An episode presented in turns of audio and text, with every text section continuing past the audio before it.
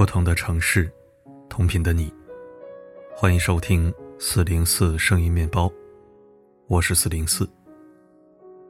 网上有人问：人到中年，你最不得不接受的现实是什么？有个高赞这样回答：你的身体一天不如一天。深以为然，人至中年，行程过半，每天劳心劳力，身体再也不似从前。年龄越大，越能明白，无论什么时候，健康的身体才是此生最大的财富。被称为医学泰斗的老中医甘祖望先生，是我国现代中医耳鼻喉科的创始人。他活到了一百零四岁的高龄。直到一百岁的时候，老先生仍和年轻人一样每天出诊。被问及养生秘诀，他直言不讳地表示。就八个字：同心、以食、归欲、侯行。人到中年，想要收获健康快乐，那就跟甘祖望先生学习用这四味良药。同心以养神。甘老先生所谓的童心，不是指年龄，而是指拥有一颗赤子之心。这是一种境界，一种能让你随时随地开心快乐。永远对生活保持热爱的境界。苏轼当年被贬黄州，为了打发无聊，他想到了一个携弹击江水的娱乐活动，于是喊着朋友一块来到江边，拿弹弓将石子或瓦片打到江水里，看谁打得远。朋友陪同苏轼一起玩耍，苏轼玩得酣畅淋漓，不亦乐乎。但此时谁能想到？这个童心未泯的老小孩，竟是刚刚被贬到这里来的。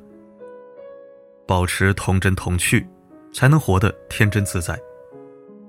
一天，苏轼坐车行驶于弯弯曲曲的山路上，抬头望天，看到白云从山中涌出，就像万马奔腾，直入他的车中。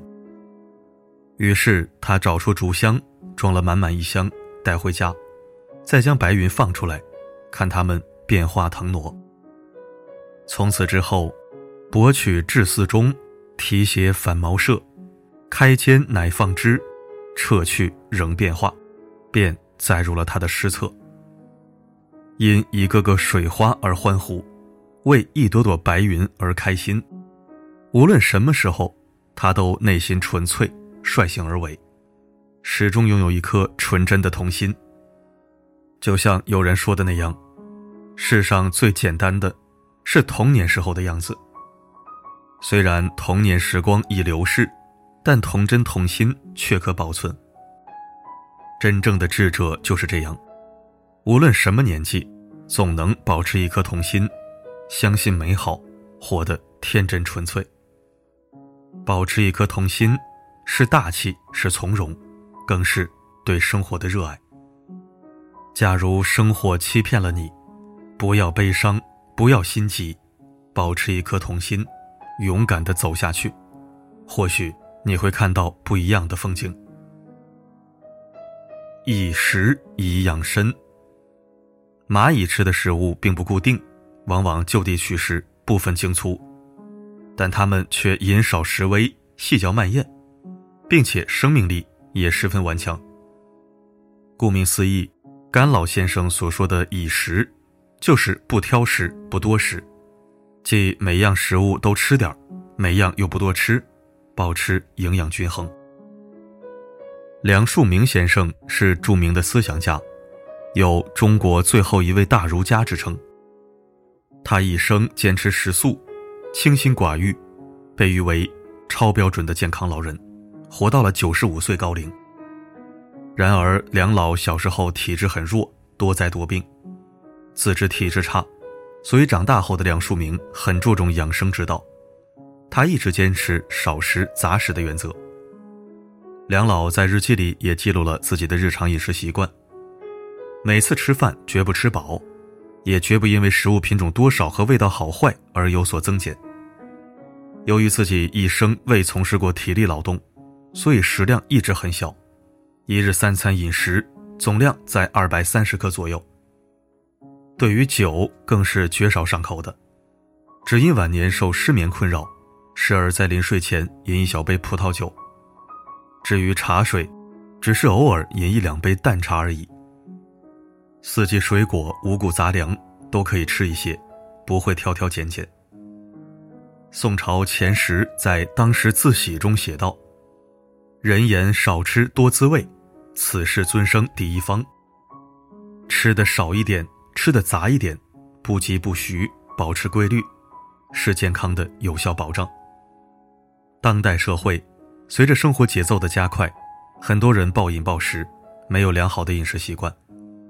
然而，纵口过快一时，积久必为灾害。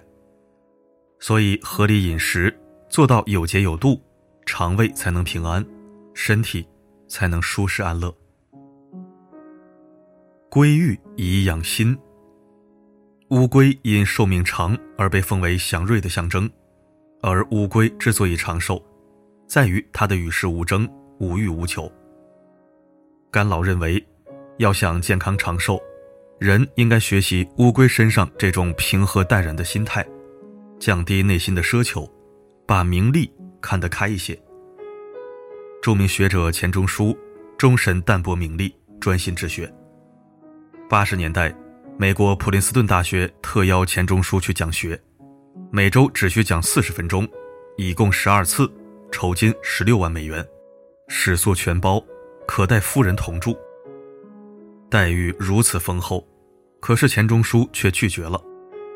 中央电视台《东方之子》栏目的记者曾千方百计想冲破钱钟书的防线，最后还是不无遗憾地对全国观众宣告：钱钟书先生坚决不接受采访，我们只能尊重他的意见。无论世事如何变化，钱钟书始终坚守着内心的那份宁静，埋头做学问。他说：“听其自然最好，经吹嘘后成为重要了。”必然庸俗化。钱钟书真正做到了归欲，他以一颗淡泊的心，摆脱名利的羁绊，真正做到了返璞归真，安如泰山。清末张之洞曾说：“无求便是安心法。”没有奢望，何来烦恼？像乌龟那样，什么都不在乎，无欲无求，这是一种修养，更是一种境界。泰戈尔说：“给鸟儿的腿上系上黄金，它就不能直冲云霄了，因为那黄金的诱惑像一大块石头砸到了他平静的心中，泛起了涟漪。人生名利如浮云流水，真正的智者选择泰然处之，以一颗知足豁达的心，淡然处事。人生路漫漫，随着阅历的丰富。”我们要学着减少贪念，降低奢求，以一颗恬静寡淡的心来对待生活，看待人生。猴行以养体，《西游记》里的孙悟空，灵动自如，热情洋溢，从来不让自己闲着。甘老认为，猴子多动，所以身手敏捷，人也可以向猴子学习，动起来，身体才会更健康。被称为新加坡国父的前总理李光耀，二零一五年以九十二岁的高龄走完了自己的人生之旅。作为日理万机的国家元首，高寿的他有着自己独家的养生之道。自中年起，李光耀每天坚持长跑二十分钟，雷打不动。另外，游泳和骑自行车也是他喜爱的运动项目，他会每天抽出一定的时间去锻炼。如果应邀去没有运动设施的国家开会，他还会随身携带一辆折叠健身自行车，清晨和晚饭前进行运动。他常说：“生命在于运动，只有增强体质，才能少生病、延年益寿。”二零一二年，哈佛大学的研究者通过对近六十五万名四十岁以上的人几十年的随访数据研究表明。每星期快走七十五分钟，相对于不运动的人，平均延长寿命约一点八年。每星期快走一百五十分钟，平均延长寿命约四年。经常运动并且保持正常体重的人，比不运动的肥胖患者寿命长七点二年。低量的运动能降低死亡率百分之二十，适量的运动降低死亡率约百分之四十。运动是抵御衰老最好的武器，是对自己健康最好的投资。只有动起来，身心脑才能更好的运转，才能远离焦虑和颓废。只有动起来，才能拥有更强健的体魄，才会有更多对抗岁月的底气。所以，赶快动起来吧！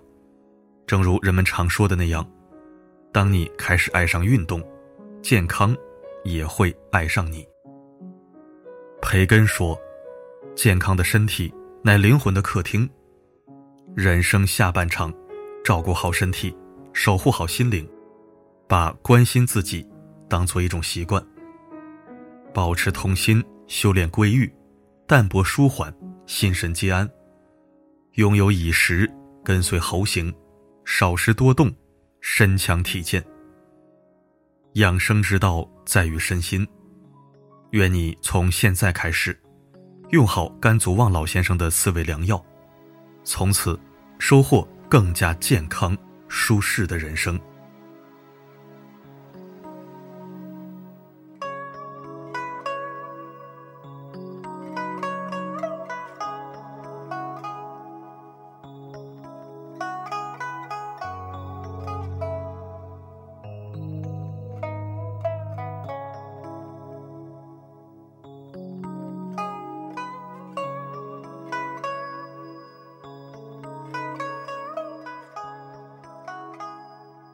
感谢收听。